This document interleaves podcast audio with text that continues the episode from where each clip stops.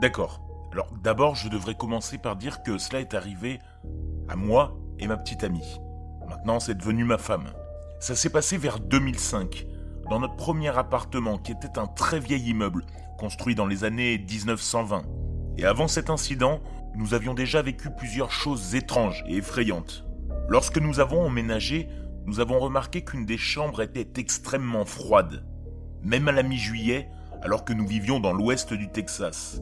De plus, ma petite amie avait quelques statues d'anges que sa mère lui avait offertes, et chaque fois que nous rentrions du travail, elle se trouvait face au mur. C'était presque comme si quelqu'un ne voulait pas les regarder. Alors, cette chose les retournait.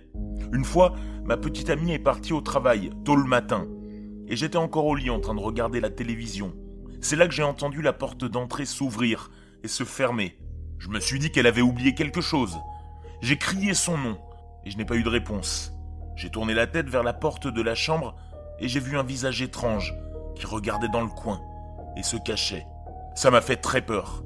J'ai couru vers le salon mais il n'y avait personne. Mais la chose la plus effrayante qui nous soit jamais arrivée, et ce qui a finalement été le facteur décisif de notre déménagement, s'est produit un soir vers 22h. Ma petite amie et moi étions chez moi à écouter de la musique et nous buvions quelques bières. C'était avant l'ère YouTube, donc on écoutait des CD sur ma Xbox. C'est là que nous avons entendu frapper à la porte. Nous nous demandions qui pouvait bien frapper si tard. Alors, ma petite amie a remarqué qu'il s'agissait d'une petite vieille dame, en regardant par le Judas.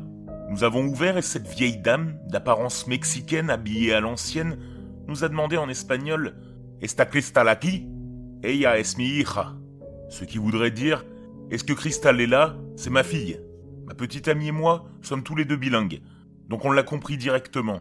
Mais ce qui nous a fait peur, c'est que ma petite amie s'appelle aussi Crystal. C'est là que ma petite amie s'est énervée et lui a dit que son nom était aussi Crystal, mais qu'elle ne la connaissait pas. La vieille dame s'est énervée et a dit qu'elle se réveillait depuis très longtemps et qu'elle savait qu'une Crystal vivait ici.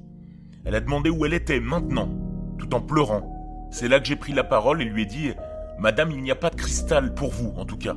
Et j'ai fermé la porte. Ma petite amie s'est énervée contre moi. Elle a dit qu'elle avait peut-être besoin de notre aide. Je jure sur tout ce qui est saint et sur une pile de Bible que la porte n'était pas fermée depuis plus de dix secondes quand ma petite amie l'a ouverte et que la dame avait complètement disparu. Notre porte d'entrée a un large passage que l'on peut voir de loin. Il est impossible qu'une petite vieille dame aussi frêle ait pu s'enfuir ou s'éloigner aussi vite. On s'est vraiment engueulé ce soir-là. Je jure qu'à ce jour, je n'oublierai jamais cette vieille dame qui a pleuré en espagnol en cherchant sa fille Cristal. On a déménagé au bout d'une semaine.